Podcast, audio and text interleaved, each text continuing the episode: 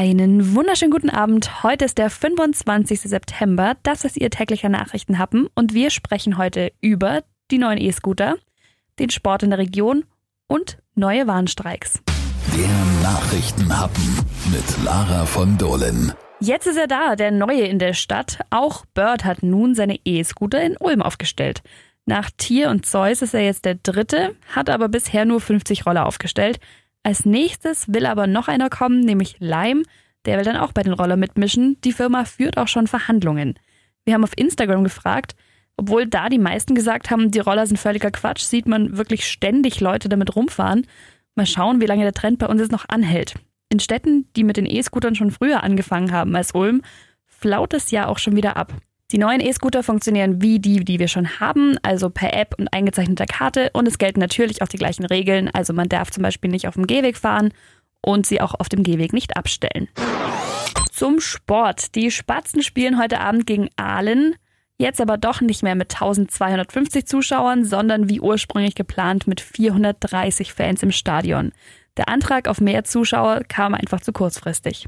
In Zukunft rechnet der Verein aber damit, vor 1250 Fans spielen zu dürfen. Cheftrainer Holger Bachthaler freut sich trotzdem auf das heutige Heimspiel. Ja, ich glaube schon, dass es für uns, gerade für jeden einzelnen Spieler, dann trotzdem noch ein Heimvorteil ist, weil die Jungs sich in ihre eigenen Kabine umziehen, einfach den Platz jetzt natürlich kennen und von daher greift, glaube ich, dieser Heimvorteil schon und ich hoffe, dass das dann auch nach dem Spiel noch der Fall sein wird und wir mit drei Punkte den Abend beenden können. Anpfiff ist jetzt gleich um 19 Uhr im Donaustadion. Und auch die Handballer spielen, nämlich die Günzburger. Heute ist das erste Mal seit Mitte März, dass überhaupt Fans mit dabei sind. Es ist übrigens das letzte vor dem Saisonauftakt nächste Woche, also drücken wir auf jeden Fall die Daumen. Der Nachrichtenhappen. Darüber spricht Schwaben am Wochenende.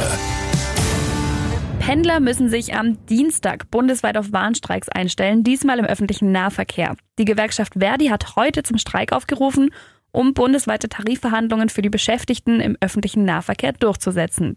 Bei uns wird aber schon früher gestreikt. Mitarbeiter der SWU in Ulm streiken schon am Montag und auch in Biberach wird schon am Montag gestreikt. Da betrifft es die städtischen Mitarbeiter. Da soll es auch eine besondere Überraschung geben, wird also spannend. Wenn Sie nächste Woche immer pünktlich kommen wollen, sollten Sie sich also vielleicht nicht immer auf die öffentlichen Verkehrsmittel verlassen. Der Streik betrifft ja ganz Deutschland. Vielleicht nehmen Sie ja mal einen E-Scooter.